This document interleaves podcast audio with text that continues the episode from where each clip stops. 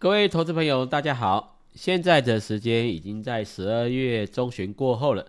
台北股市在过去几个礼拜以来开始拉回，加权指数跌破了一万四千五百点，从最高一万五千点以上跌到现在，很多的投资朋友失去了耐心。另外的话呢，在美国股市也做拉回，交易上来讲呢，该保守的时候就要保守。最近在媒体上看一则新闻。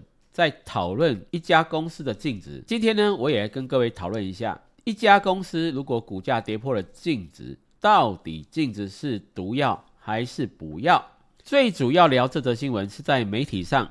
像 Money DJ 或者期末股市呢，有一则新闻是股价杀不停，三百档台股跌破净值，买点浮现。这则新闻打了问号喽。专家警告，一类股别盲目追进，小心当最后一只老鼠。新闻的内容有很多，投资朋友可以上网去查询这则新闻。这则新闻主要就是一个很标准的净值跟股价的关系。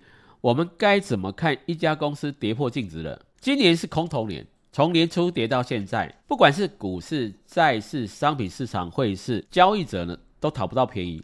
特别是股市，不少公司呢今年已经跌到了净值以下。根据这则新闻，到底有多少档个股的股价已经失守净值？以十一月中旬的数字，有两百九十一档公司的股价低于每股净值。这些低于净值的公司，不少是产业当中的龙头，例如很多投资朋友喜欢的红海、华硕、友达、和硕、可成、华邦电、伟创等电子股，还有像货柜航运的三档个股：长隆、阳明、万海；水泥股的亚泥；机电股的龙头东元；金融股的台中银、金城银、统一证、安泰银等等。一般的投资朋友比较能够接受的是景气循环股，像塑化、钢铁、水泥、面板、记忆体的低润，还有被动元件，这些个股都是景气循环股。股价呢，在景气好的时候会赚很多钱，景气不好的时候会亏损越来越大，会跌到净值以下。投资朋友随着网络的资讯发达，可以看到一些交易者分享他投资的经验，会告诉你景气循环股。在景气下滑的时候，获利的状况可能由盈转亏，所以净值并不是绝对的支撑。所以这则文章呢，主要是在讲景气循环股跌破净值，如果你就去抢短的话，可能会产生严重的亏损。以面板股的友达群创为例，友达去年每股税后盈余是六点四四元，净值在二十四点二二元，可是今年的财报。第一季赚零点五四元，第二季每股盈余是亏损零点五九。在第二季亏损的情况，净值就从第一季的每股二十四元下降到二十三点三元。第三季每股税后盈余再亏了一点二三元，净值反而由二十三点三增加到二十五点六九。最主要它有减资的关系，如果扣除减资的因素，友达呢净值会比二十三点三元还低。目前友达的股价是十四点九五元，远远低于净值，就是市场在反映友达每股税后盈余目前是亏损的情况，因为没有办法知道面板产业这一波的空头市场到底会跌多久，是跌一两个季度，还是跌一两年，没有人说得准。股价在反映主要是担忧面板族群的亏损可能不止两季而已，如果亏损的季度一拉长。净值会跌到哪里，谁也说不准。所以市场呢，先以保守应对，应该没有主力大户愿意在目前面板产业偏空的情况下，会用大钱去把它拉到净值。这是友达的状况。另外，群创的状况也是如此。群创去年底的净值是二十八点八二元，今年第一季每股税后盈余赚了零点一八元，第二季每股税后盈余是负零点四五元。第三季的每股盈余是负一点二七元，在第三季底的净值是二十七点九五元，可是股价只剩下十一块左右，净值在二十七块，股价在十一块，是不是很不合理呢？跟投资朋友讲，并没有不合理，因为市场就是在担忧，像面板产业这种景气循环股，不知道会跌到哪里去。同样的道理，在今年大赚的货柜航运股也是一样的情况。货柜航运股以长龙为例，长隆在第三季每股的净值是两百五十四块，可是目前的股价连一百七都没有。最主要是市场在担心航运股在明年运费大跌的情况下，会不会如媒体所言，货柜航运呢在明年可能会出现亏损。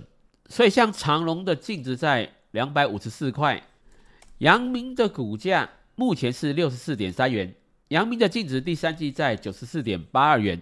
目前的净值呢是六十四点三元，万海第三季每股净值是八十三点三一元，目前股价它最靠净值是七十六点二元，可是，在万海的获利，今年第一季每股税后盈余是十六点六四元，第二季每股税后盈余是十点七四元，第三季已经下降到七点九七元，比第一季的十六点六四元呢，税后盈余已经腰斩了。今年第四季目前已经公布了十月以及十一月的营收，万海的十月营收是一百四十九亿，十一月的营收是一百二十九亿，比第三季的营收，像七月份是两百三十九亿，八月份是两百一十三亿，九月份是一百八十六亿元，十月、十一月明显又掉了不少，如此可以推算，万海第四季的每股税后盈余。会比第三季七点九七元再呈现大幅度的缩水，所以明年货柜航运股会不会由盈转亏？这边已经有一点危机喽。这些产业在目前的状态，对于未来的获利前景，市场很担忧。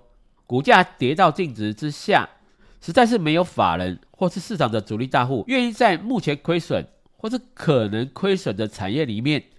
砸钱把它买到净值，而且一旦景气循环股的获利还是属于亏损状态，净值会每季下跌，买净值就是找自己的麻烦。所以股价低于净值到底能不能买？投资朋友要知道两个重点，第一个重点是净值绝对不是股价的支撑。如果这个产业或是某家公司未来是亏损的状态，或是目前就在亏损了，股价很难回到净值以上。即便回到净值以上，这家公司的股价到底能撑在净值以上多久，值得存疑。投资朋友要知道，第二个问题是获利前景才会主宰股价。如果公司的获利能够持续的成长，这家公司很难跌到净值以下。如果这家公司的获利是衰退甚至亏损，股价难保不会跌到净值以下。所以获利前景才会主宰股价。回头我们再看今天所讨论的这则新闻，有一档公司股价跌到净值以下了，应该很多投资朋友都不能理解，就是红海这家公司。红海是目前台北股市市值第二大的公司。根据资料，红海第三季底的净值是一百零四点五三元，可是股价呢，连净值都没有。只有一百零一点五元。红海去年的获利是每股税后盈余十点零五元，比前面几年都好。可是股价为什么连净值都没有？这是让许多投资朋友没有办法理解的问题。人也只能说，这家公司最大的问题是它的毛利率。向来都偏低。以最近几季的季报，二零二一年第三季的毛利率只有六点三个百分点，第四季下降到六点零三个百分点，今年第一季只有六点零二个百分点，第二季好一点，红海的毛利率已经来到六点四个百分点，可是第三季又掉到六点一六个百分点，盈利率更低，连三个百分点都不到。毛利率低，盈利率低，净利率低，除非你是很喜欢低毛利的公司。否则，这么低的毛利率，还有盈利率、净利率，实在很难说它是一档理想的投资标的。我再举一家公司为例，刚才讲的红海是台湾第二大全资股，台湾第一大全资股是台积电。台积电的净值，根据资料，第三季底的净值是一百零五点五九元，跟红海的一百零四元是不是只差一块而已？可是红海在净值以下，台积电有没有在净值以下？台积电的每股净值是一百零五元，股价是四百六十六元，股价本净比超过四倍，也就是。台积电的净值是一百零五块，目前的股价还超过了净值四倍哦，是不是跟红海比较不合理呢？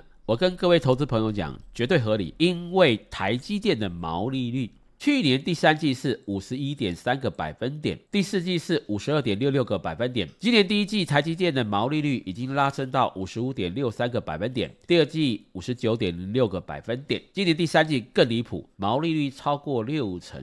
盈利率五十点六一个百分点，净利率也蛮高的。这两家公司的获利能力，投资朋友听冷远一讲，马上心里就有个底了。台积电的毛利率是六十个百分点，红海的毛利率是六个百分点。你觉得哪一家公司比较适合投资呢？所以获利的前景主宰股价，毛利率也是我们在分析一家公司的基本面很重要的数据。